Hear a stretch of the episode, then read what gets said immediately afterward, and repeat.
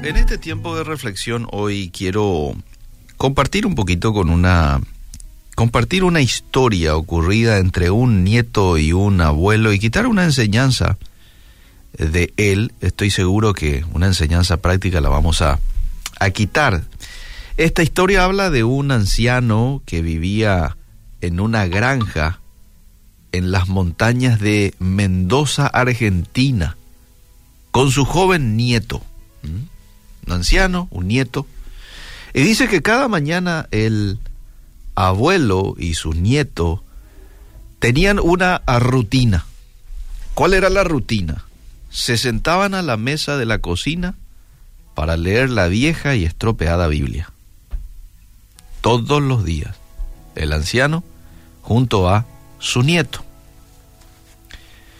Hasta que un día el nieto le hizo una pregunta al abuelo y le dijo, abuelo, yo intento leer la Biblia.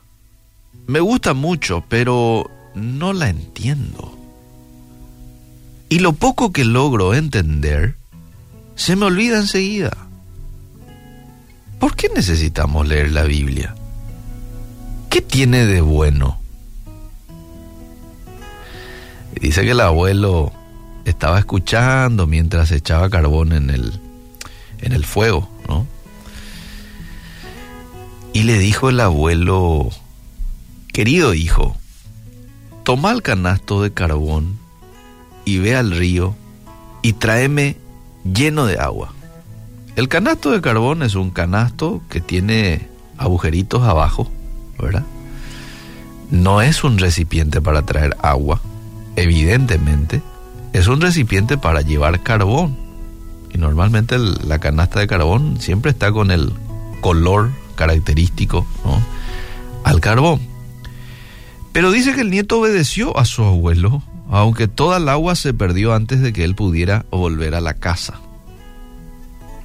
El abuelo, cuando vino el nieto, sin agua, se rió y le dijo, hijo, vas a tener que caminar un poco más rápido.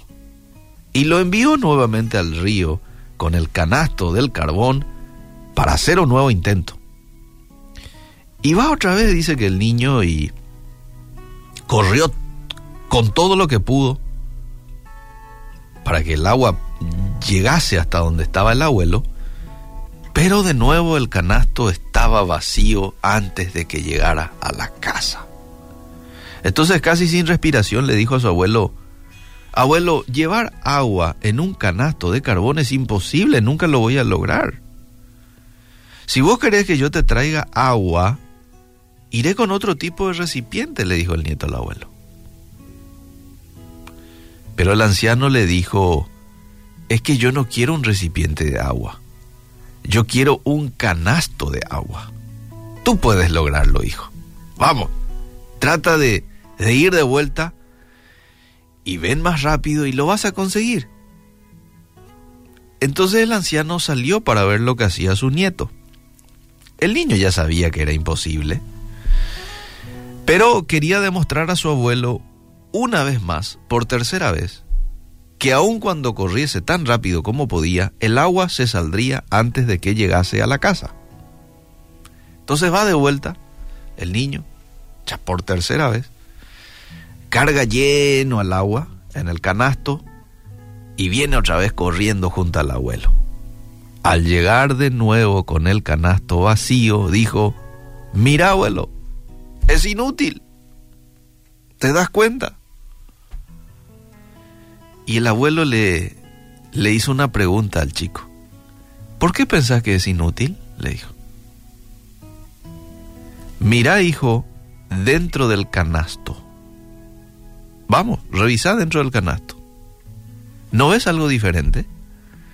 Entonces dice que el niño miró el canasto y no vio nada especial.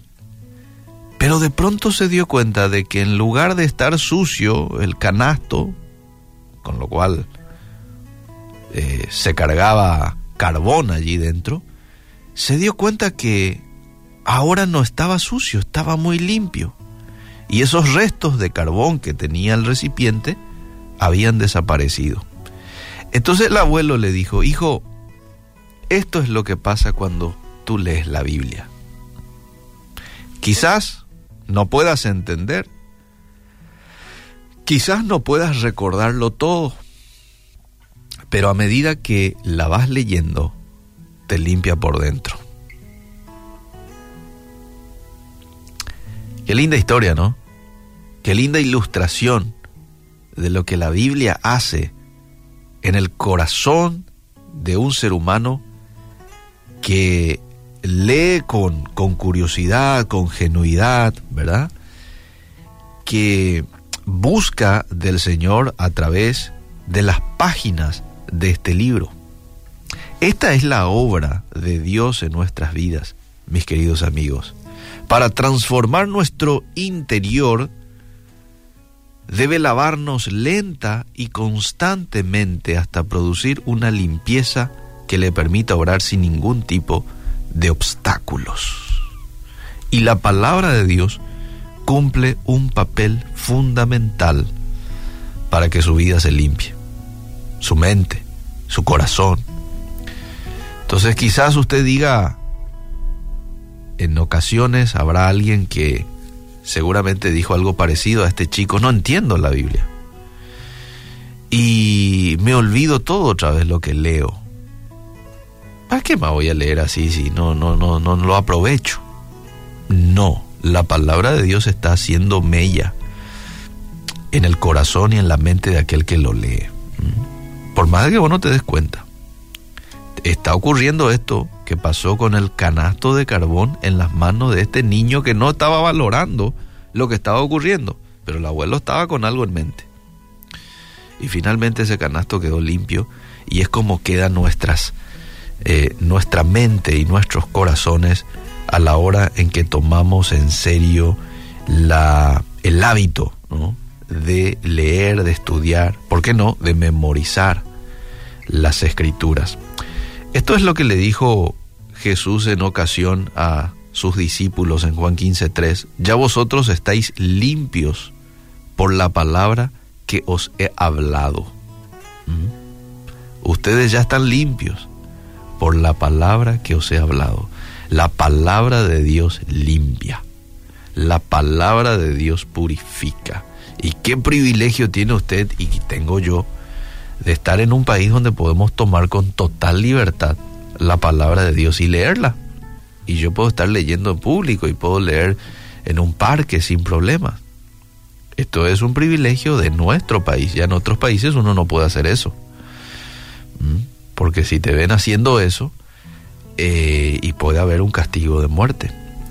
Pero aquí en nuestro país eh, tenemos ese privilegio aún. Así es que tomemos la Biblia, leámosla y permitamos al Espíritu Santo realizar su obra de limpieza en nuestras vidas.